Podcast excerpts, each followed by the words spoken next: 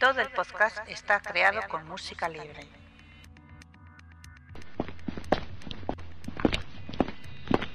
Está usted entrando en una zona restringida.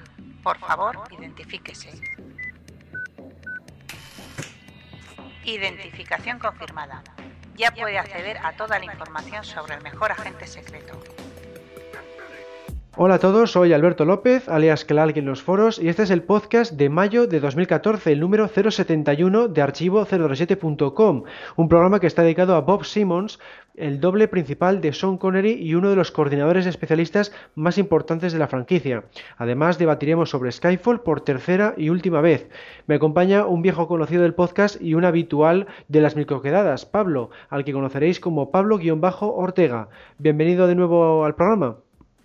Muy buenas a todos y a todas los del foro, los oyentes de, los podcasts. Y muchas gracias, Alberto, por dejarme participar de nuevo en, el podcast de archivo007.com. Bueno, pues sí, es, por eso hemos hecho tres veces que la gente preguntaba, ¿no? ¿Por qué habéis hecho tres debates de Skyfall? Pues porque había mucha gente interesada y de esta forma pues no se quedaba nadie fuera, ¿no? Qué menos que hacer eh, muchos debates para la que es la mejor eh, película en cuanto a, dinero recaudado de la historia de la saga. Eso es. Y bueno, pues como había tanto interés, digo, pues vamos a hacer, vamos a hacer tres debates en vez de solo uno, y luego ya pues eh, pasaremos a otro tipo de formato. Bueno, vamos a empezar, como siempre, con las opiniones de los oyentes. Opiniones de los oyentes. Los siguientes usuarios han comentado el programa anterior: Reinoboy 1, Electra 008, Pablo Arrieta, Breogan, Morillas 007, El Santo y un servidor.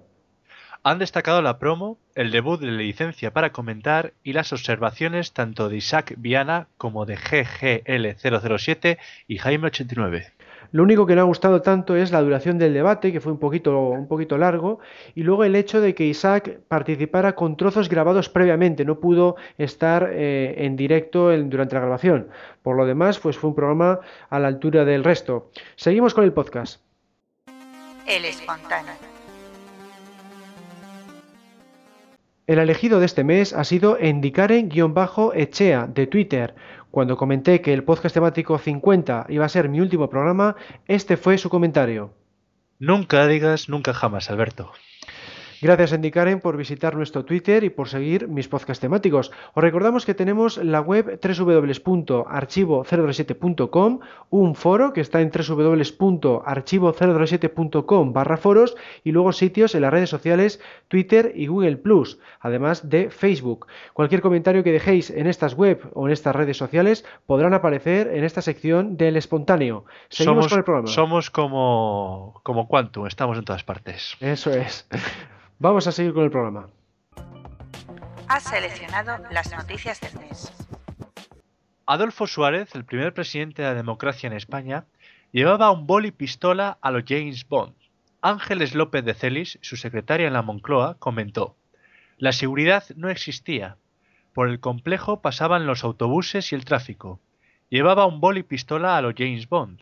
Adolfo Suárez no tenía miedo a morir, rompía los anónimos con amenazas. Yo creo que estaba preparado. Lo que temía era un secuestro. Era relativamente fácil y él sabía que con su vida no se negociaría.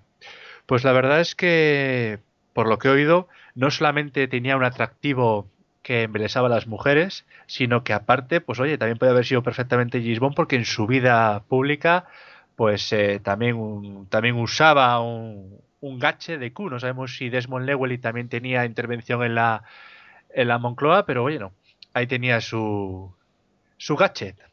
La verdad es que es curioso, sí, ¿no? yo no, sabía que, que, podían usar ese tipo de gadgets eh, sin ser espía, ¿no? porque al fin y al cabo era un político, podía haber utilizado guardaespaldas, que es lo más habitual, pero sí me sorprendió que tuviera un bolígrafo pistola. Bueno, pasamos ahora a la gasolinera de Suiza vista en Goldfinger, que resulta que va a ser convertida en una nueva entrada del hotel al que pertenece tras haber estado abierta durante más de 50 años. Pues nada, es una pena que, la vayan a quitar porque ya no podemos ir allí de, de visita a sacarnos una foto, ¿no, Pablo? Ni a echar gasolina. que igual, oye, igual la gasolina esa tiene algo. Seguimos. El productor de Los Mercenarios ha ofrecido la posibilidad de participar en la cuarta entrega ni más ni menos que a Pierce Brosnan.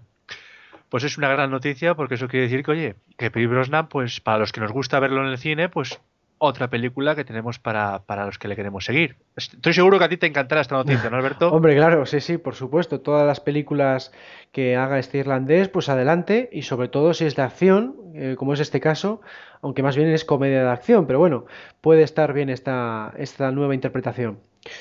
Bueno, seguimos con MGM que ha demandado a, Universal por Section 6 una película aún no aprobada protagonizada por un espía británico vestido de smoking y con licencia para matar. Universal asegura que está cambiando el guion para evitar los parecidos con 007. Pues sí, lo, va a tener que hacer porque si no MGM la va a llevar a juicio y, le puede salir bastante cara la producción de esta película, que no sé si se titulará Sección 6 eh, aquí en España también. Y, y, nada, pues en principio, si quitan esas referencias, pues por mí adelante, porque las películas de espionaje suelen estar bastante bien, ¿no? Sin duda alguna, a mí es un género que me encanta y sí, la verdad es que, oye, entiendo perfectamente a MGM porque si no, ¿qué diferencia habría con James Bond el nombre únicamente? Incluso algunos tendrían la mala baba de decir que este eh, sería más James Bond que el propio James Bond, dado que es rubio y, en fin, tiene tanta, tantos seguidores como detractores. Por mi parte, pues bueno, eh, entiendo a MGM. Seguimos. Club Mobile lanzará un videojuego oficial de James Bond para smartphone y tablet. Será free to play y aparecerá en verano de 2015. Pues bueno, eh, buena noticia para los que sean seguidores de los juegos en el móvil en la tablet. Yo personalmente en el móvil descarto tener cualquier juego porque las dimensiones de la pantalla, pues en fin, a mí me parece incómodo, pero para tablet yo creo que puede estar bien. ¿Qué opinas, Alberto? Sí, igual mejor para tablet, porque para móvil a mí me pasa un poco lo mismo, ¿no? Que, les veo muy pequeños para, este tipo de juegos y para eso yo siempre prefiero el, el ordenador o la consola, claro. Bueno, vamos a seguir ahora con los spoilers de Bomb 24. Spoiler, spoiler, spoiler, alerta spoiler. Roger Dickens, director de fotografía de Skyfall, explica que no volverá a Bond 24 ya que no se siente capaz de traer nada nuevo a la saga, prefiere dejar el puesto a otra persona. Bueno, pues es curioso que utiliza el mismo argumento que utilizó en su día Guy Hamilton tras dirigir Goldfinger, que dijo que ya no tenía ideas y que no quería continuar. Yo creo que, yo creo que cuando dicen esto es más un tema económico, porque luego al final se ve que acaban volviendo, como es el caso de, Guy Hamilton, que volvió con Diamantes para la Eternidad. ¿Tú qué opinas, Pablo? Bueno, eh, se ha comentado en el foro, es una noticia que, en fin, pues eh, no nos ha gustado porque muchos hablábamos su trabajo en Skyfall, pero bueno, no se acaba el mundo. Quiero decir, vendrá otro, como han habido 21 eh, atrás, perdón, 22 atrás, también que se han dedicado a la fotografía de la saga, lo han hecho bastante bien, por no decir muy bien. Yo destacaría el de alta tensión, que para mí es de los, de los mejores. Y bueno, tampoco, tampoco hemos tenido al mismo en la banda sonora, ha venido otro. En fin, estas cosas pasan, pero no, no por ello se acaba el mundo. Mm. Seguimos con, otro spoiler. Varios medios señalan a Chiwetel Ejiofor, conocido en la actualidad por 12 años de esclavitud, como el actor favorito de Eon y Sony para encarnar al nuevo villano. Eso sí, todavía no es oficial y el propio actor se ha negado a hacer declaraciones al respecto. Bueno, parece obvio, ¿no? Cuando se rumorea tu nombre como villano, parece que todos ellos tienen el mismo canon de respuestas de no sé nada, pero sería agradable interpretarlo. ¿Tú qué opinas, Alberto? Pues sí, sería un buen actor. Yo creo que eh, ha demostrado su valía en esta, en esta última película y vamos, que, que yo creo que podría estar bastante bien y además que hace mucho que no hay un villano negro en la saga, o sea que por mi parte lo veo bastante bien. Seguimos con los rumores porque también se comenta que en Bond 24 aparecerá una chica inglesa y una escandinava. Esta última tendría un pasado turbulento y serviría de lance amoroso para James Bond. La web Bleeding Cool va más allá, indicando que Ida Engvall y Disa Onstrand ya han realizado test de pantalla. Bueno, a mí esto me cuesta más creerlo porque con las chicas siempre hay muchísimos más rumores, suelen salir incluso más nombres que en el papel de villano, y entonces yo de momento no me creería nada de esto, yo creo que son rumores falsos y hasta que no se acerque un poco más la fecha de, de empiece de rodaje, no vamos a saber realmente mm, quiénes son las protagonistas, ¿no?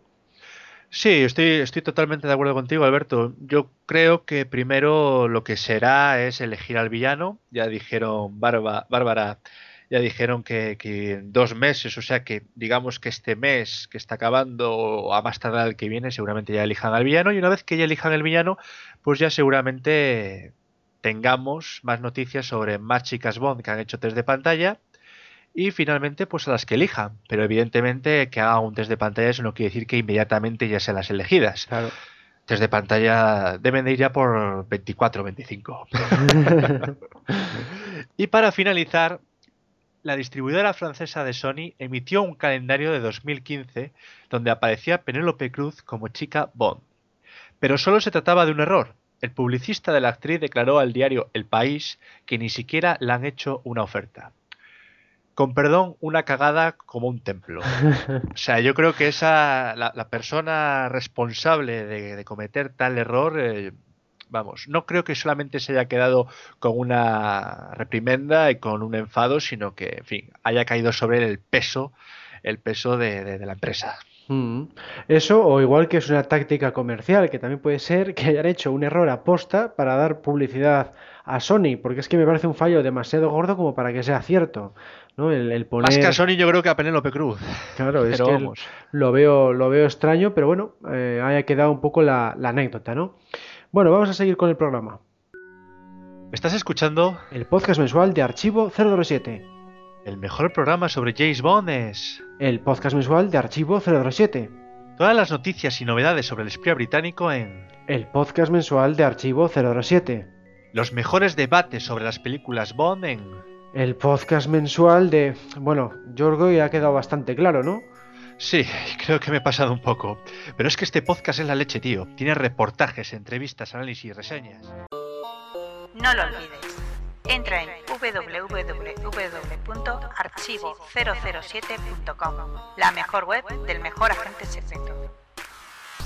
Antes de nada, nos gustaría comentar que seguimos respondiendo a todas vuestras preguntas en ask.fm. De hecho, ya hemos superado las 60 preguntas. Esperamos que os sigáis animando a hacernos más. En cuanto a la web, hemos actualizado la sección Errores en las películas. Solo se vive dos veces, Alta Tensión, GoldenEye, El Mañana Nunca Muere y Quantum of Solace. Podéis acceder a ellos en el menú superior Películas y después en el apartado Oficiales. Hemos seguido publicando los vídeos restantes de la decimocuarta microquedada, el evento celebrado en marzo en Santander. Ya podéis disfrutar de la versión completa de la décima edición del gran concurso de James Bond, la segunda entrega de Quantum of Questions y la charla de Eduardo Jiménez, alias Ebardo, sobre las adaptaciones a cómic de las películas. De esta última solo falta la tercera y última parte que será publicada mañana día 2.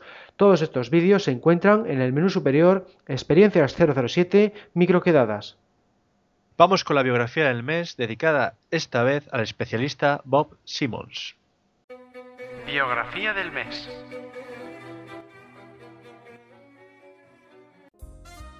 Resulta curioso que la primera persona que vemos en la primera película de la serie, Doctor No, de 1962, no es Sean Connery, sino Bob Simmons, uno de sus dobles. Este especialista británico tuvo que filmar el gambarrel inicial porque el escocés no estaba disponible en aquel momento. La secuencia se volvería a usar en las dos siguientes entregas, de modo que no sería hasta Operación Trueno cuando se rodó con el propio Connery. Nacido en Fulham, Inglaterra, en 1922, Simmons siempre se mostró mucho interés en el deporte, se dedicó al boxeo en la etapa académica y llegó a probar a convertirse en profesional. Sin embargo, el humo de los cigarrillos y puros que invadía el gimnasio hizo que se decantara por otras profesiones. Llegó a tener un negocio de venta de papel con dos empleados a su cargo. También probó suerte de camarero antes de ser modelo publicitario, actor de teatro y finalmente especialista. Sus primeros trabajos de relevancia en el mundo del cine fueron para Warwick Films, la productora de Irving Allen y Cavi Broccoli. En algunas de estas películas coincidió con Terence Young, quien más tarde dirigiría Doctor No. También conoció a otros futuros miembros de la franquicia de 007, como el guionista Richard Maybaum o al cámara y posterior director de fotografía Ted Moore. Para cuando trabajó en Doctor No en 1962 ya había sido contratado como especialista en 13 películas anteriores. Su principal mérito fue el de establecer el estilo y el nivel de violencia de las peleas. En comparación con otras cintas de la época eran mucho más espectaculares y algo más duras. También se encargó de doblar a muchos de los personajes, incluyendo al propio Bond.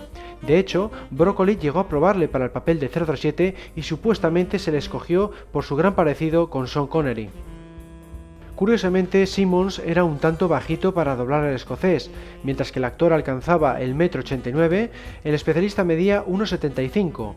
La diferencia se disimuló por medio de la utilización de determinados ángulos de cámara. Lo mismo sucedió en La espía que me amó de 1977. Bob se encargó de doblar a Richard Keel, alias Tiburón, a pesar de que este medía 2 metros 17 centímetros.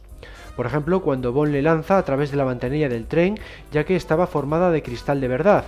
Bob la rompió con la frente y se realizó varios cortes, pero ninguno de gravedad. Además, como en otras tantas ocasiones, coreografió toda la pelea y entrenó a los actores para que ellos mismos pudieran hacer la mayor parte de la misma. Con este fin, empleó un decorado del vagón, de modo que pudieran ensayar la escena entre tomas. Una de las secuencias más peligrosas que protagonizó fue aquella de Doctor No en la que una tarántula se pasea por el cuerpo desnudo del espía. Según indicaba en una entrevista, no fue posible extraer el veneno al animal, así que se jugó la vida tanto como lo hacía el personaje en el filme. Un solo movimiento le hubiera provocado una muerte segura porque no estaban preparados para atender una emergencia de esas características. Cabe destacar también el peligroso salto que efectuó en Goldfinger de 1964. Encarnó a Kiss cuando es lanzado por Objob desde el piso más alto de Fort Knox, estando a una altura de unos 12 metros. Otra escena de riesgo letal tuvo lugar en Operación Trueno en 1965, la cuarta entrega de la serie. Se tuvo que sumergir junto a siete tiburones, y para colmo de males no se empleó el repelente que se solía usar en esos casos. Por otro lado, durante el rodaje de esa misma cinta, dio un susto de muerte a todo el equipo, concretamente cuando doblaba al conde Lippi en la escena en la que Fiona dispara un cohete desde su moto contra el coche del villano. El vehículo estalló como estaba previsto, pero Bob tardó demasiado en saltar, de modo que le alcanzaron las llamas. Afortunadamente consiguió apagar el fuego por sí solo, rodando por el suelo. Fue en la propia Operación Trueno cuando el especialista trabajó como actor por primera y última vez en la franquicia, ya que se encargó de dar vida al agente de Spectra Jacques Boubois en el teaser inicial. Quizá fue su recompensa por haberse arriesgado en tantas ocasiones a lo largo de aquellas primeras cintas. Eso sí, durante las escenas en las que el personaje aparece disfrazado de mujer, fue la actriz Rose Alba quien lo interpretó.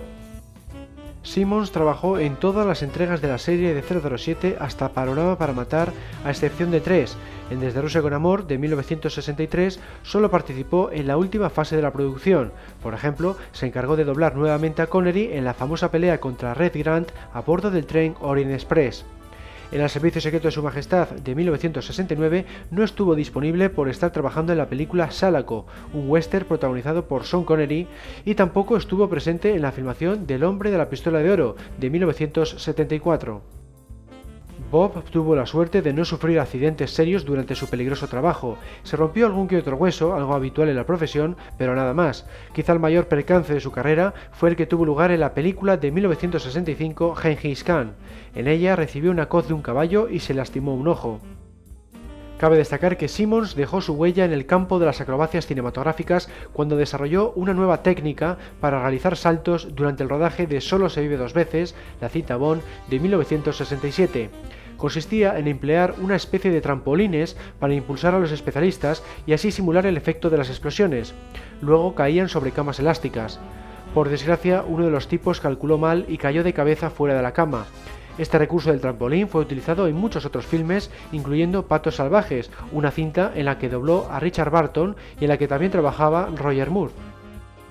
En Solo se vive dos veces, Bob también coordinó la pelea contra el chofer japonés y dobló a Connery en la misma.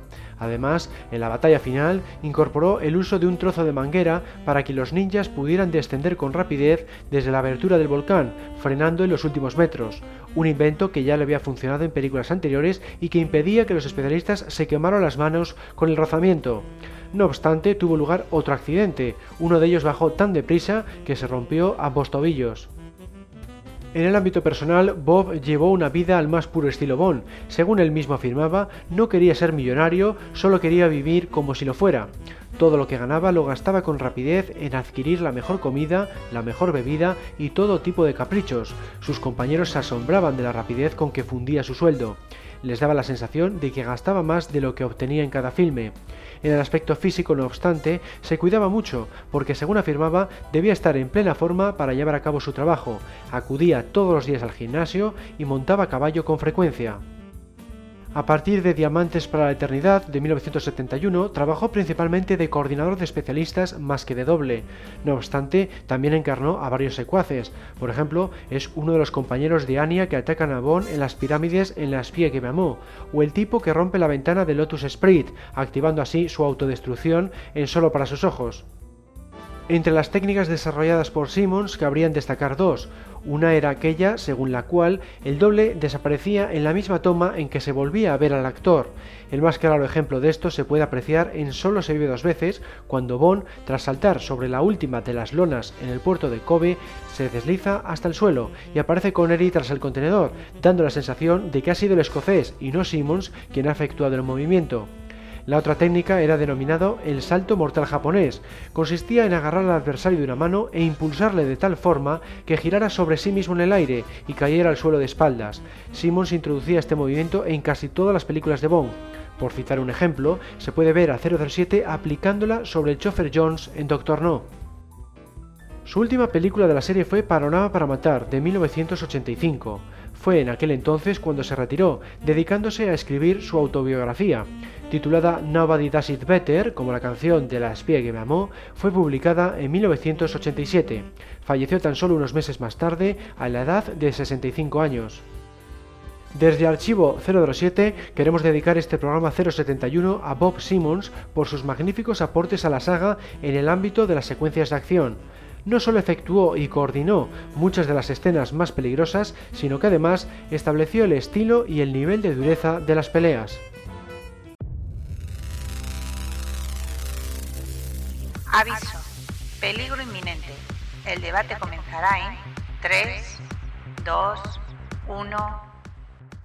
En 2012 se estrenó Skyfall, sirviendo como celebración del 50 aniversario de la franquicia. Vamos a hacer un tercer y último debate sobre esta entrega en compañía del forero Spectre. Bienvenido en tu debut en el programa. Hola, ¿qué tal? Bienvenido a todos. Bueno, pues dinos, Spectre, ¿qué es para ti lo mejor de esta entrega? Bueno, eh, lo mejor de, la vigésima tercera entrega de, de James Bond, eh, lo que más me gusta es eh, ese aire mm, tirando un poco a la antigua. Eh, en la película que hay em, cosas... Em, a ver, a ver, que me voy a tranquilizar un poco. Vale. pues como decía, a mí me gusta mucho en la película ese, ese que está chapado un poco a la antigua, que hay cosas que saca el Sam Mendes en relación con los eh, Bonds anteriores. Eh, me gusta mucho la actuación de Daniel Craig, desde luego, y yo creo que Skyfall me hizo cambiar la opinión eh, sobre, sobre Daniel Craig como actor que interpreta James Bond, porque mm, a mí desde, desde el principio no me gustaba mucho Craig. Y también me gusta mucho mm, la fotografía, las tomas de las fotografías. Y eh, me gusta también el, el malo, el villano, el Raúl Silva. Salvo el peinado que tiene, que es horrible, pero bueno, es Contrataron a los mismos de licencia para matar. Debe ser, sí. bueno, ¿y qué te parece a ti, Pablo?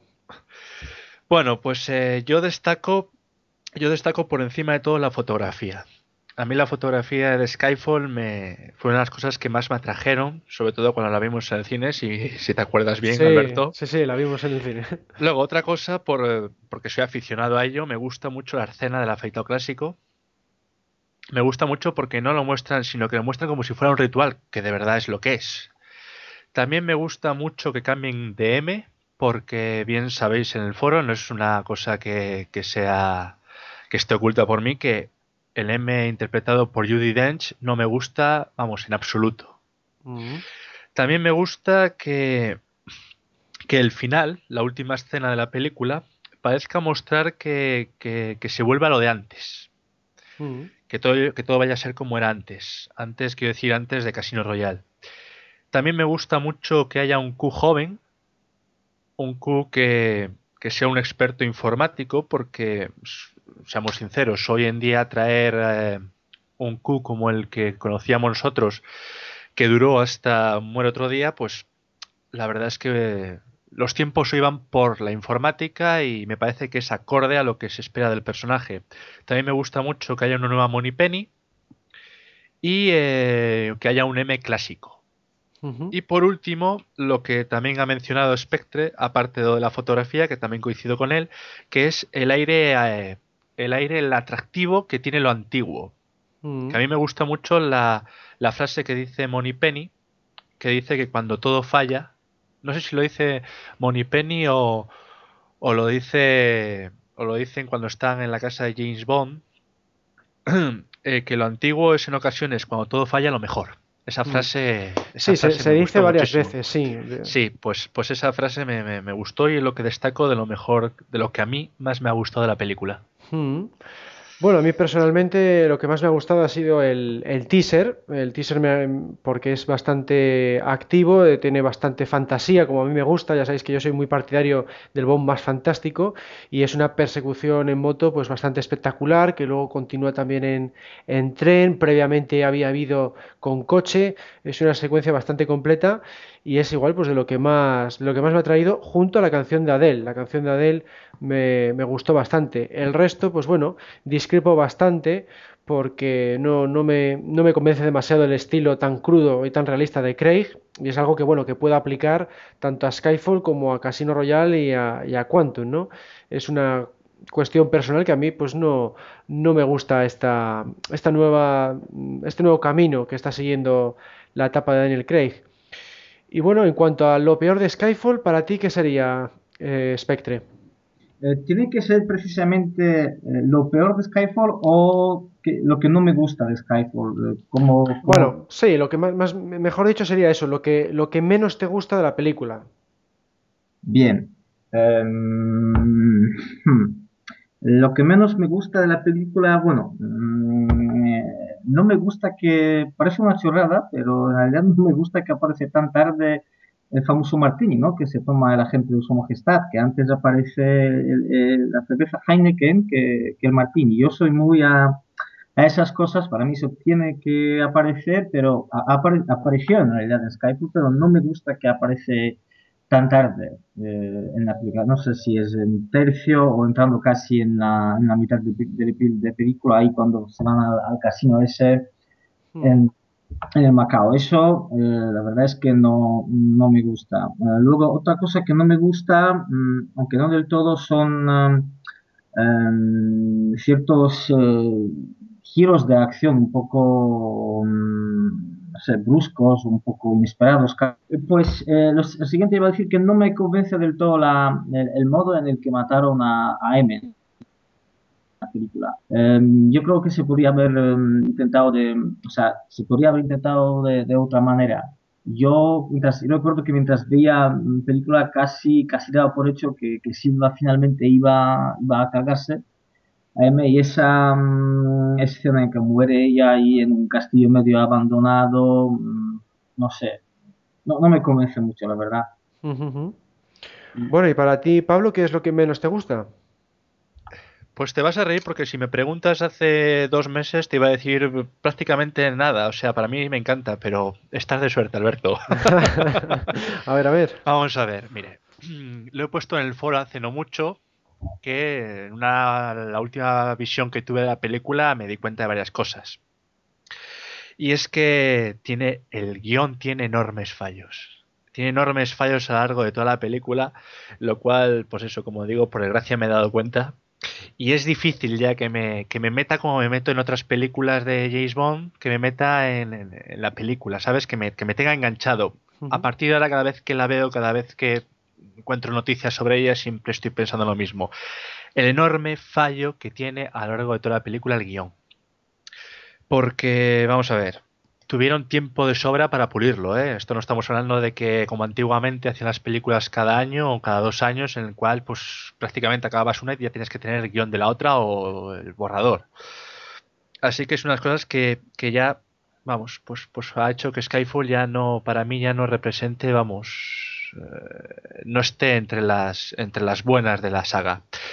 Eh, tampoco me gusta que Severin muera tan pronto en la película. Esto ha sido público y notorio, que todos en el foro creo que estamos de acuerdo en Hmm. que es una, un personaje muy desaprovechado, que se puede haber aprovechado más, porque la historia, vamos, yo creo que se podía haber vuelto al antiguo y haber sido Severin eh, la que ayudase a acabar con el villano. Y tampoco me gustó la destrucción de Aston Martin. Creo que la cara de Daniel Craig, bueno, James Bond, cuando está colocando eh, las bombonas de gas o de butano, las está colocando y se da cuenta de que le, han destrozado el Aston Martin, creo que esa cara la, la pondríamos cualquiera. Y básicamente es eso, guion, Severín y la destrucción del Aston Martin. Lo cual viene a ser la película entera. Ah, ya, pero es que, es que de guion, hablar así en general en guion, ¿no puedes decir un ejemplo? Pues eh, es que sería, sería volver a, a, lo que dije en el foro, sería volver. Pero básicamente, mira, desde el principio vemos que el disparo que le, que le hace, que le hace Moneypenny, digamos que ese disparo por la caída y por todo, simplemente de verdad. Luego, ¿quién narices le recoge? ¿Cómo es posible que recoja? ¿Dónde? ¿Qué, lugar es ese que tiene acceso la, el canal CNN británico? ¿Qué lugar es ese? ¿Cómo James Bond, en fin, pues, pues, pues, pues logra sanarse? Porque no sé vosotros, pero yo al menos si recibo esa herida de bala, yo tendría que ir al hospital aquí al de Sierra Llana o a Valdecilla. Mm. Tendría que ir por lo menos para recuperarme. Y él simplemente, no, mira, pero ¿dónde le, dónde le recuperaron luego? ¿Cómo viaja otra vez a Londres si no tiene pasaporte ni tiene absolutamente nada porque le han dado por muerto? De lo mm. contrario, no hubiesen actuado como actuaron, es decir, vendiendo la casa y todo ello. Eh, luego, ¿qué más? Eh, de verdad, de verdad, el villano o sea, es tan claro que iba a saber dónde iban a ir después, había todos los mecanismos para... De verdad, hmm, todo eso, eso, se, ha criticado, bastante también eso, sí. De verdad, eso se sabía. Eh, luego más cosas. Bueno, es que luego lo quiero hablar de lo de la batalla final, pero bueno, por esforzarlo un poco, eh, menos mal que James conocía y estaba jugando en terreno conocido. Menos mal. Luego diré por qué.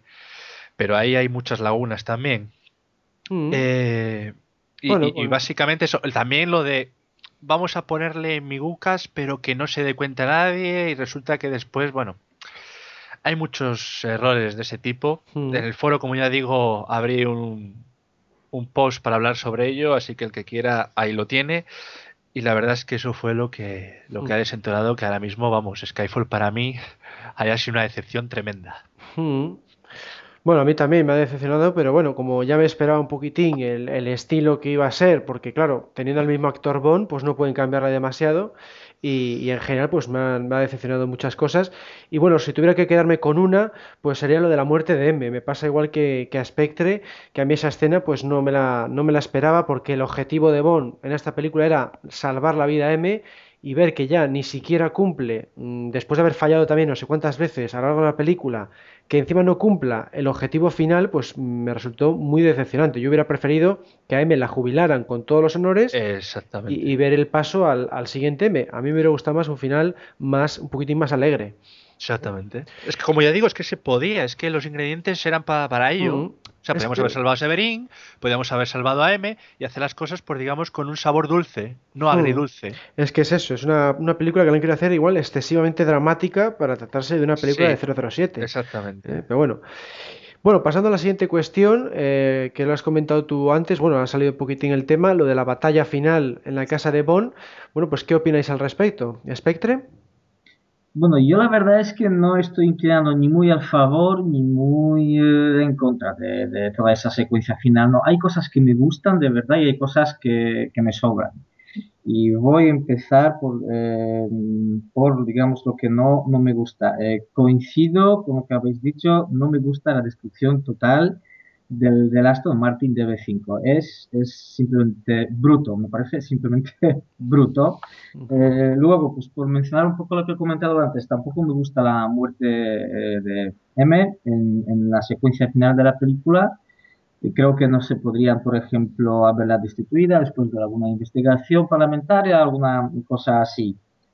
Eh, lo que sí que me gusta eh, de la secuencia final es, em, bueno, en general Daniel Craig encarna un poco a, gente de 007 como con cierto aire de oscuridad, algún pasado oscuro. Entonces, en cuanto empieza la, la, secuencia final, que es cuando entra en el garaje con M, cogen el Aston Martin, se van ahí al castillo en Escocia, entonces aquel aire que se puede percibir de oscuridad, un poco cosas ahí turbias, ese aire me gusta. Y, también me gusta la, fotografía. De hecho, yo creo que es la mejor fotografía, los, o sea, las tomas to- tomadas en, la secuencia final junto con las tomas que hay en, la azotea, encima de, las que aparece en, Bond cuando le entregan el regalito de M, que es el perrito ese con bandera británica, son las mejores foto- fotografías.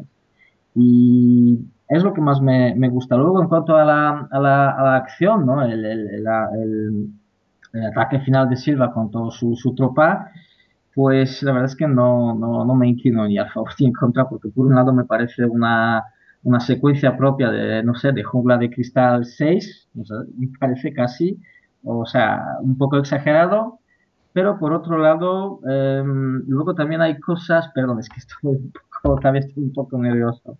Y por ejemplo, tampoco me gustan unas cositas como cuando por fin M huye de- del castillo con el señor mayor, ese que, que nombre no me recuerdo, que cuidaba la, la casa, el castillo, pues por ahí está muriendo ya, el Bond se queda solo y pues él sigue por ahí con esa, con ese pedazo de linterna que tiene encendida y los hombres de Silva le consiguen a localizar otra vez. O sea, esas pequeñitas cosas dentro de lo buen, mejor, dentro de lo buena que puede estar la secuencia final, pues esas cositas la estropean, la verdad. Bueno, ¿y a, a ti qué te parece, Pablo? Antes que nada decir que me ha sorprendido, Alberto, que no hayas dicho que lo que menos te gusta de la película es lo de que ya no hacemos ese tipo de chiriborcios refiriéndose al bolígrafo explosivo, porque no solamente es que es que estemos hablando de los artilugios que te gusta porque es más fantasioso, sino porque se refiere a una película que tú la tienes en alta estima. Yo no digo nada más, ¿eh? También es cierto, sí. Por otro lado, bueno, eh, como ya antes eh, esbocé un poquito, no me gusta de la batalla final el hecho de que menos mal que es un territorio conocido por, por parte de Gisbon, porque si no llega a ser conocido ya me quisiera yo ver con qué se encuentra. Igual se encuentra con la familia que la ha comprado allí viviendo y qué. No, bueno, eh, siendo sinceros y siendo serios, no me gusta porque parece que Silva es más inteligente que James Bond. Y a mí que el villano sea más inteligente que James Bond, me choca. ¿Por qué, lo di- ¿Por qué digo esto? Porque, como podemos ver en la película, primero manda a un séquito de su tropa, como anticipándose a la mente de- a la mentali- a, a lo que puede pensar James Bond de que entre estos está y Mm. cómo se hace ver. Para luego, cuando ya digamos ha, eh, ha utilizado todas sus armas James Bond, mandar el asalto final con el helicóptero, con todo, ¿sabes? Como diciendo, bueno, ya has utilizado todo lo mejor tuyo, pues ahora va lo mío. Mm. ¿Sabes? Creo que Silva actúa más como actuaba antes James Bond y James Bond actúa más como actuaba antiguamente el villano. Mm, Sí, bueno, si aquí de hecho la guarida del villano no existe, ahora es la guarida de James Bond, se ha dado Claro. la, la vuelta a la, a la Claro, clásica claro. fórmula. Exactamente. Entonces, nos encontramos con que James Bond solo cuenta con dos ancianos Mm. que la verdad poco le pueden ayudar. Y cuenta también con la escopeta de su padre, gracias a Dios, por eso digo que menos mal que a un territorio conocido. Si no llega a ser conocido, igual no se encuentra ni con la escopeta del padre para ello. Un par de cartuchos y un cuchillo. Mm. O sea, con esto James Bond va a hacer frente al Escuadrón de Silva. Es una película, es fantasiosa, esto en la vida real, vamos, no lo hubiese dado ni para, ni para pipas. Y creo que esto se puede haber preparado mejor, porque como bien habéis comentado, eh, la muerte de M, pues hombre, se podía haber hecho exactamente como, como, como se atisbaba al principio en aquella reunión que tiene con Mallory, ¿no?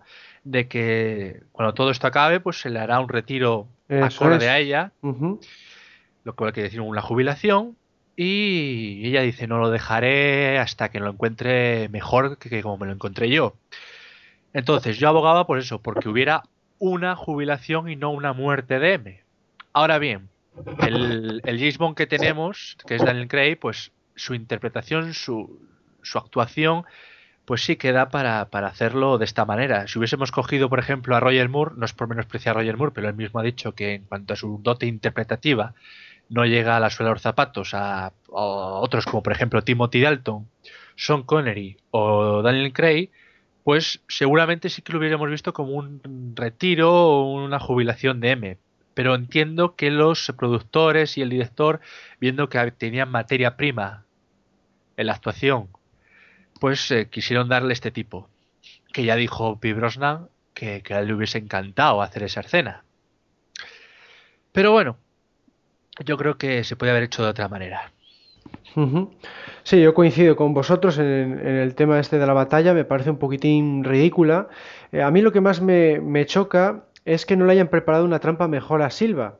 Es decir, podrían haber hecho mm, lo que hace, ¿no? De dejar esas migas digitales, ¿no? Para que le sigan, para que solo Silva sepa que van a la casa, pero por otro lado, podría haber dicho a Tanner, eh, organiza un contraataque, por ejemplo, o que vengan mm, las fuerzas especiales mm, diciéndolo de boca en boca, sin necesidad de utilizar medios electrónicos. O sea, podría haber hecho algo boca a boca para tener una trampa al villano más en condiciones. Exactamente. Porque si no es, es prácticamente imposible sobrevivir a un ataque con helicóptero, como con las armas que habéis dicho, y con dos ancianos. Entonces a mí es una escena que nunca me ha, nunca me ha gustado.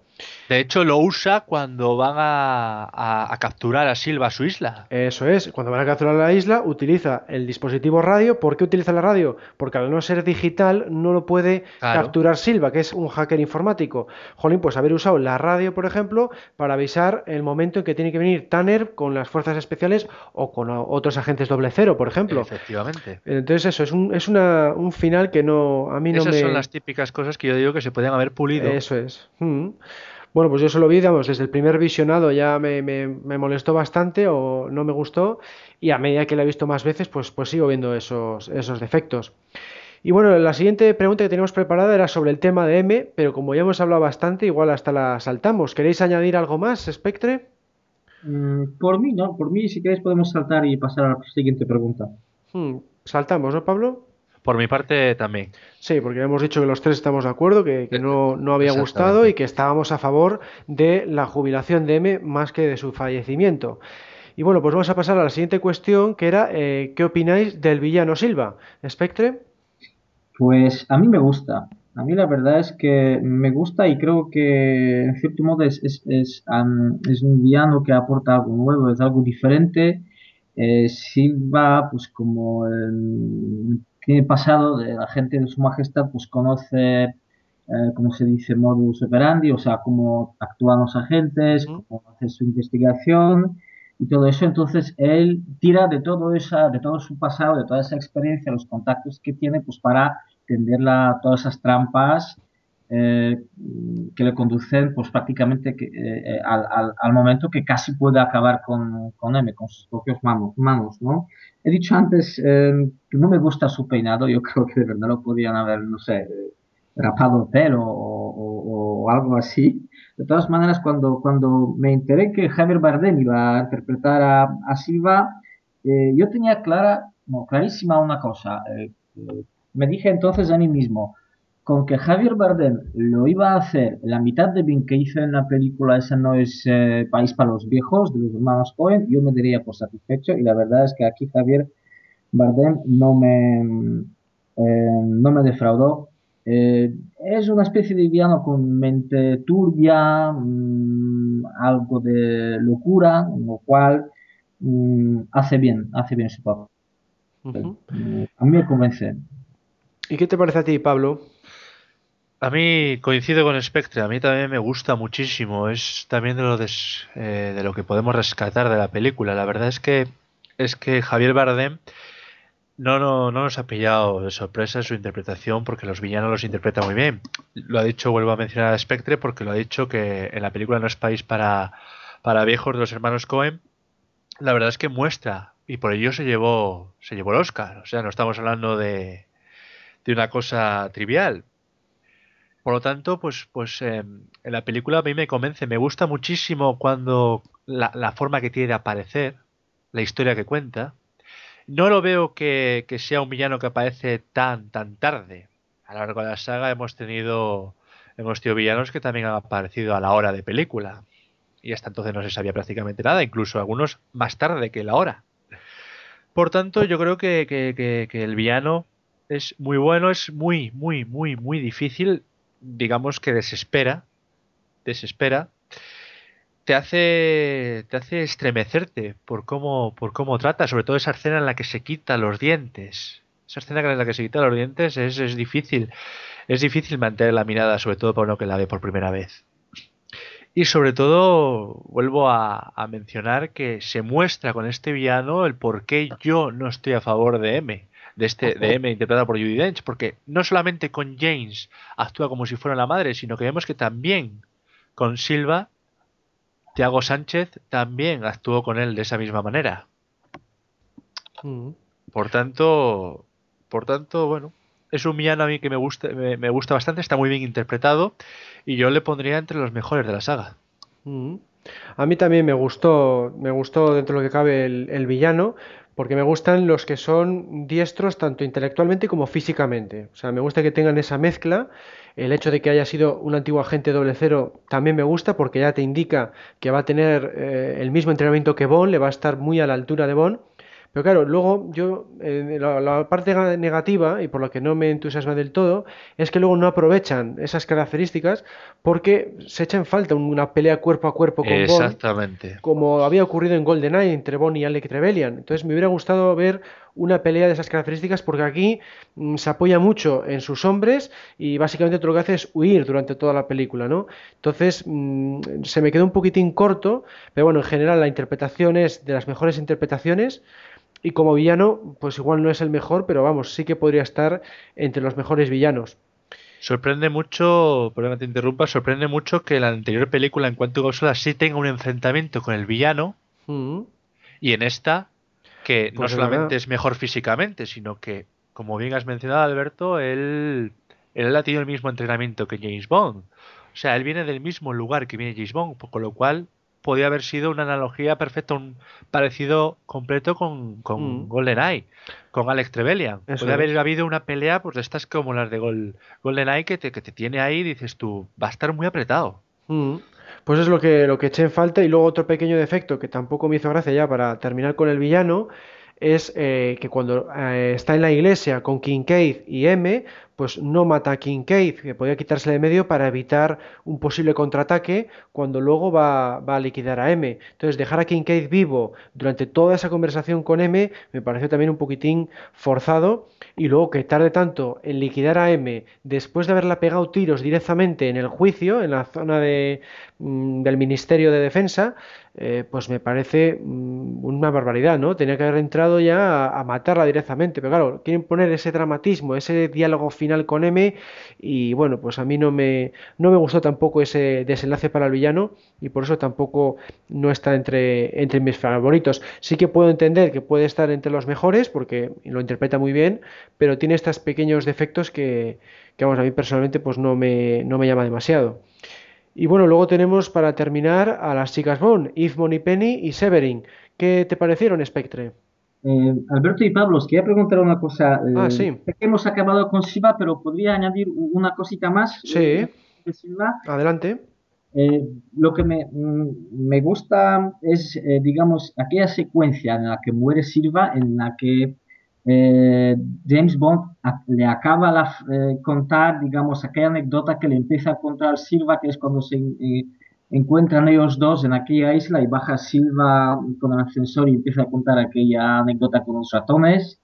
Eh, entonces luego cuando le mata, agente 007 le acaba mm, mencionando o eh, acaba mm, citando aquella, mm, aquella anécdota que le contó antes Silva. Eso me gusta mucho, la verdad. Ya que- solo queda una rata.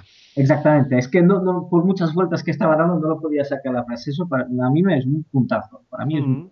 Sí, el diálogo ese inicial le ha gustado en general a toda la gente porque eh, es raro en el cine actual ver una- un plano tan largo y, una- y un diálogo mm, tan extenso, ¿no? Eh, impacta, impacta bastante porque además es la primera escena en la que le vemos. Entonces está bastante, bastante cuidado esa, esa introducción. Y bueno, en cuanto a las chicas, pues ¿qué, qué te parecieron, Spectre? Eh, bueno, ¿por cuál quieres que empezó, eh, Alberto? ¿Por Pues por, por sí, venga. Mm, Bueno, por un lado, o sea, cuando estuve en el cine, mm, de entrada, mm, no, no, no me gustó del todo esa idea de, de Moneypenny entrenada para disparar de un rifle por ahí, para disparar a gente 007 de manera muy, muy precisa. no sé, siempre tenía en mente Moneypenny pues como una secretaría que pasa papeles eh, básicamente al, al, al, M. Entonces eso del todo no, la idea esa de, de convertirla casi en un agente más del campo no me convence del todo. En cuanto a actuación, me parece bien, eh, es aire fresco, eh, me gusta también, eh, quería mencionar aquí lo que comentó antes Pablo, en aquella escena de, afeitado, me, gusta mucho. Y ahí pues es cuando eh, señora Mandipenny pues le, le, le, afeita. Más aquí quería mencionar una cosita, yo creo que eh, en Reino Unido se dispo, disparó la venta de las navajas de afeitado clásico, esas que van con brocha. Un 200% o 175%. Sí, es que yo soy también de los que se afeitan así a la, a la antigua. ¿Ah, sí? sí. Entonces, para mí aquello pareció un, un puntazo. Y el, el problema es que mucha gente que las compró no supo que también había que afilarlas. Exactamente. Más cosas, pero bueno. Y en cuanto a Severin, eh, pues no sé la verdad qué decir. Me parece mm, eh, bella en sentido clásico, atractiva, pero tengo la sensación de que no, no aporta mucho mm, a la película, la verdad, con, ni con la actuación, solamente viene a la pantalla. Es la percepción que, que tengo. Uh -huh. Bueno, ¿qué te parecen a ti, Pablo?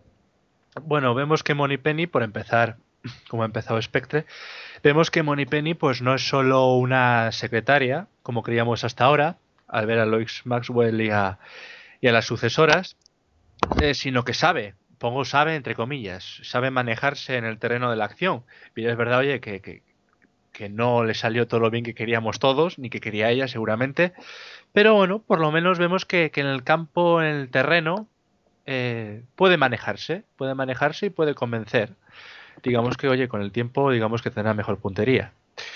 Eh, yo creo que estaba cantado que, iba, que ella iba a interpretar el papel de Money Penny. Choca que no sepa James Bond con quién está con quién está compartiendo campo en el sentido de que no sabe su nombre ni sabe su apellido pero bueno esto lo dejaremos porque es un fallo del guion nuevo. Y eh, en cuanto a lo que ha dicho Spectre de, de Severin bueno no aporta mucho porque es que tampoco la dejan aportar mucho tampoco la dejan aportar mucho pero destaco destaco la escena en el casino de Macao lo destaco mucho porque para no ser una actriz, es decir, esta, Skyfall es su primera película, no lo olvidemos. Había actuado pero en anuncios. Para ser su primera película, creo que esa escena en la cual James la coge de la mano y la dice que la gente que, que, está con ella no son sus guardaespaldas, sino que la vigilan y que quiere que le lleve hasta, hasta el villano, hasta, hasta Silva, pues vemos cómo le tiembla la mano y oye, yo eso lo alabo porque para una persona que no es actriz, la verdad es que convence en lo que representa la temeridad que le tiene al personaje. Por tanto, se podía haber aprovechado mucho más. Vuelvo a repetir lo que dije al principio. Eh, podría haberse utilizado a, a, Severín de algún modo para ayudar a acabar con, con Silva. Mm. Pero bueno, las cosas fueron como fueron y la verdad es que está muy desaprovechada. Bueno, pues a mí personalmente me, me, gustó la elección de las actrices, o sea, las cumplen tanto interpretativamente como físicamente, o sea, son dos chicas Bond, eh, vamos, perfectas, pero luego las situaciones en las que la involucran, pues a mí personalmente no me, no me han gustado. A mí lo de ver a Moni Penny como agente de campo, pues tampoco me rompe demasiado con lo que conocíamos. Yo debería ser una secretaria y a lo mucho pues podría haber puesto que, que tiene un, un, rollo con Bond eh, fuera de la oficina, pero no en plena misión o no eh, siendo agente, ¿no? Porque claro, es, es un descenso de, de, ser casi agente doble cero a pasar a secretaria, que es un poco barbaridad. Es como ser presidente de una compañía y pasar a ser del de la limpieza. O sea, no, no lo veo yo mucho ese, ese paso de, de, puesto de trabajo y no, no me convence demasiado lo que ocurre. Y en cuanto a Severin, pues lo que habéis dicho, aparece muy poco tiempo, se la desaprovecha muchísimo para toda la publicidad que se la dio y podía haber hecho algo más, eh, porque eh, si, eh, por ejemplo, si sabe que cuando va a donde Silva mmm, la van a detener, porque es que yo creo que lo tiene que saber, eh, pues, pues lo hubiera hecho de alguna otra forma para, para que Bond fuera en, plan infiltración, pero, pero en plan rehenes, pues lo veo un poco chocante, ¿no? Que ella acceda a... Se podía haber llevado ella el- la radio. Eh, Pues por ejemplo, podría haber- haberlo hecho de otra forma, que vaya solo ella y ella lleva la radio, o, que le diga Bob, mira, está en una isla a tantos kilómetros de aquí, en esta, siguiendo este rumbo. Eh, hay, muchas otras soluciones de que ella participe, pero, pero no que casi casi se suicide, porque, porque se detie- eh, acaba siendo rehén igual que James Bond. O sea que no, yo digo que me gustan las actrices, pero no me, o, o, vamos a decir, interpretativamente hablando, pero no me gustan las, las situaciones en las que las metieron. Y bueno, ya para terminar, pues ¿cuál es el, el veredicto final que tenéis sobre Skyfall y qué lugar ocupa en vuestro ranking personal? ¿Spectre? Bueno, a mí en general Skyfall, a pesar de todos esos matices que hemos comentado aquí entre, eh, entre nosotros tres, pues a mí me gusta. Y como he dicho antes, lo, lo vuelvo a, a decir, a mí me hizo cambiar eh, Skyfall la opinión sobre Daniel Craig. Lo que pasa que no sé hasta qué punto se debe a que me gustó en general eh, la película, porque además era medio siglo de James Bond, o hasta qué punto se debe a pues, buena actuación de Daniel Craig, por ejemplo, ¿no? Para mí mm, es la mejor película de, de la era de Craig, yo lo tengo que decir, me gusta mucho más que, que las entregas anteriores. Y en el lugar, en ranking personal, ¿os estáis refiriendo a un- que pongo un sitio determinado o...? Sí, sí, bueno, si lo tienes, eh, si lo tienes pensado la posición de las 23 películas o si no, una aproximación. Yo lo pondría entre, entre quinto y décimo puesto. Ujú. No tengo, no lo tengo más concretado, pero sí la mejor película de la era de, de Craig. de Craig, ¿no? Ujú. Es, es bueno aquella mezcla de, de antiguo, un poco nuevo, aunque no entiendo que eso no puede convencer a todos. y Yo creo que es una película que puede gustar a los aficionados a, a, gente de su majestad, pero no a todos. Y es una película que va a gustar a un espectador medio que no es un devoto de, de la gente. Mm. Sí, eso es lo que, lo que ha ocurrido, porque ha sido la, la más taquillera de la saga, porque ha gustado al público que generalmente pues no solía ir al cine a, a ver a 007. Bueno, ¿y cuál es tu veredicto, Pablo? Pues eh, para mí Skyfall es como ese producto que tienes ganas de, de- de conseguir, de, de comprar, de tener. Te encanta cuando lo tienes, pero después te sale malo. ¿Sabes? Eh, Después, envejece pasado un mal, tiempo- ¿no? Pasado un tiempo tienes que ejercer tu derecho de garantía porque te ha salido malo. Entonces, eh, para mí es una película que, poniéndonos serios, para mí es una película que, que creo que el tiempo, las expectativas que nos iba que nos iba produciendo cuando leíamos noticias, pues la verdad es que nos iba poniendo los dientes largos. ¿Sabes? Eh, podíamos perfectamente poner el emoticono de Homer Simpson salivando con las noticias que íbamos oyendo. Y la verdad es que el tiempo hacía que, que tuviéramos mucho mono de, de una nueva película de James Bond. Y por ello no apruebo ese fallo de guion. Ese fallo de guion, que bien es verdad que no, no, no, no me ha ocurrido como a ti, Alberto, que a la primera, a la primera me he dado cuenta de que me estaban un poco estafando. Pero sí me he dado, y más vale tarde que nunca, sí me he dado cuenta tarde. Ujú. Me dado cuenta tarde, pero es que, como digo, no, no, no puedo pasar ya Claro, pasar por el aro esto. una vez que lo detectas. eh, al principio, sí, sí, al principio me parecía que era un poquito peor que Casino Royale, infinitamente mejor que, que Quantum of Solace y mucho mejor que la mayoría de la saga. Pero hoy en día, con todo lo que he dicho en el foro y he dicho eh, en este podcast 071, la sitúo en el decimoctavo lugar. Decimoctavo.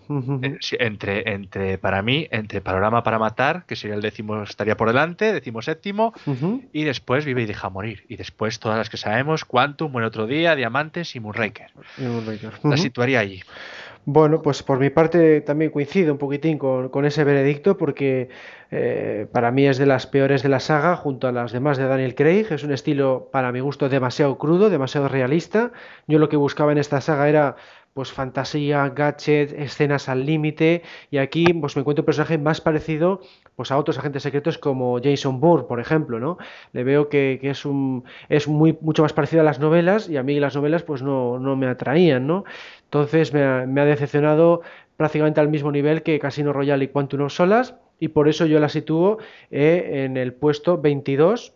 Solo la veo un poquito eh, mejor que Casino Royale, que para mí es la peor por, su excesiva crudeza, y un poquito peor eh, que Cuánto no solas, porque Cuánto no solas me gustó un poco más sus escenas de acción, que tenían más, había más cantidad de acción y para mi gusto mejor, aunque estuviera un poquito peor rodada.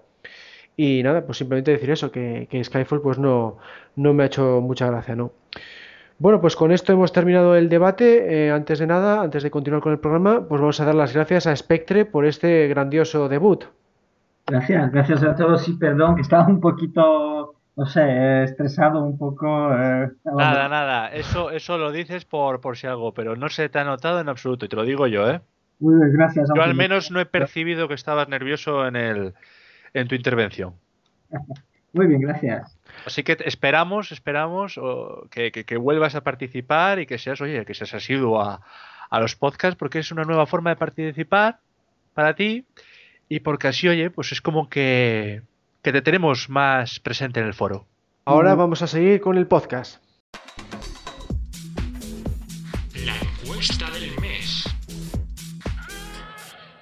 ¿Debería regresar Ernst Stavros Blofeld en Bond 24? Esa fue la pregunta de la encuesta de este mes. Vamos a ver ahora las respuestas.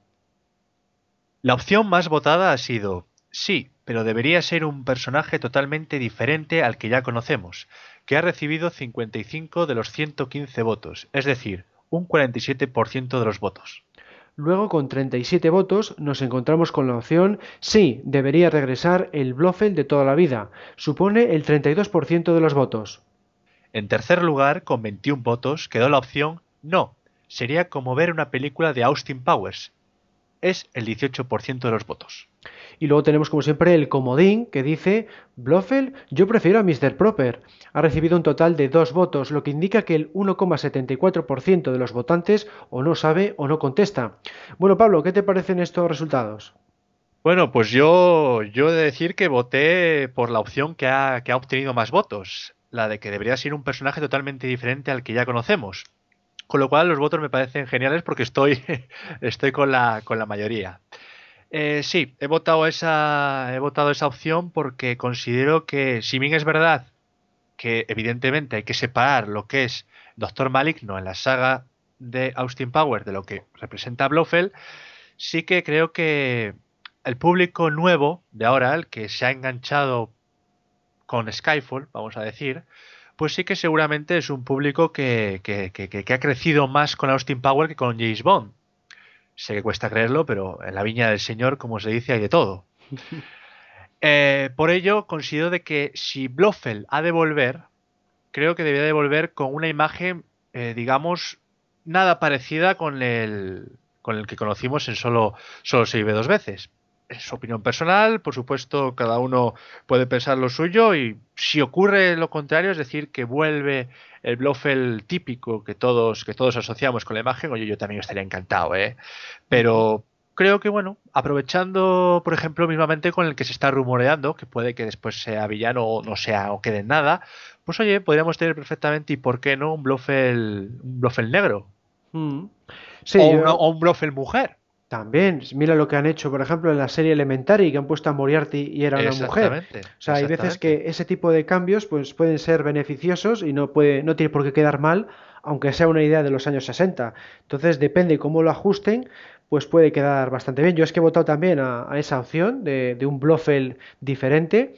Y, y nada, pues a ver si se cumple o no, pero eh, puede ser beneficioso incluso como publicidad, ¿no? Para, para atraer a la gente y además porque es que, mm, como comentaba, eh, en otros productos, en otras producciones, ha salido bastante bien la cosa. Es el caso de, de la serie de Elementary de Sherlock Holmes y también ha ocurrido en el Sherlock Holmes de la BBC, que aparece un Moriarty bastante peculiar, bastante diferente al, al que te podrías Sí, esperar. Exactamente. Y también ha gustado en general bastante a la gente. Entonces, bueno, pues si se hace una cosa así con Blofeld, un, un personaje diferente, pero con ciertas características del que conocemos, pues yo creo que podría, podría dar un buen resultado. En el foro mismamente hemos hablado de quién nos gustaría como villanos y aparecen mujeres muy, muy, muy, muy competentes que, que podrían plantar cara perfectamente al mismísimo James Bond. Pues también es otra opción, ya digo que sí, sí, un cambio de sexo pues a veces puede dar un, un resultado diferente. Bueno, pues vamos a seguir con el programa. Hola, sabemos que te gusta mucho el programa que estás escuchando, así que seremos héroes. Somos 00 Podcast, tu podcast de cine, cada 15 días en 00podcast.es. Adiós. Hemos llegado al final de este programa 071. Bueno, Pablo, ¿cómo te has visto en esta nueva colaboración? Pues muy cómodo, la verdad, Alberto. Es un placer participar contigo, también con Alberto, con Alberto Bond, en ocasiones anteriores. Y la verdad es que es, un- es una auténtica gozada participar en los eventos que, tengan que ver con la web archivo007.com. Así que sin más, nos vemos en la siguiente, que espero que no tarde, tar- tarde mucho yo en participar en ella. Y nos, nos leemos en el foro y nos escuchamos en los podcasts. Eso es, y también estamos en las, en las redes sociales, en concreto estamos en Twitter, en Google Plus y en Facebook, y luego si no conocéis eh, la URL de nuestra web es www.archivo037.com, también tenemos un foro que es www.archivo037.com barra foros, así que como veis tenéis muchísimas posibilidades de eh, participar en el mundo de James Bond con nosotros. Y nada, el mes que viene pues va a ser un podcast bastante especial porque se cumplen seis años de su existencia y vamos a celebrarlo con la participación de varios miembros de la propia página y por supuesto estará Alberto Bon, que es el creador de este programa. Bueno, pues con esto nos despedimos. Un saludo a todos y hasta la próxima. Cerrando sesión. Sesión cerrada. Que pase un buen día y tenga cuidado con cuánto. Está en todas partes.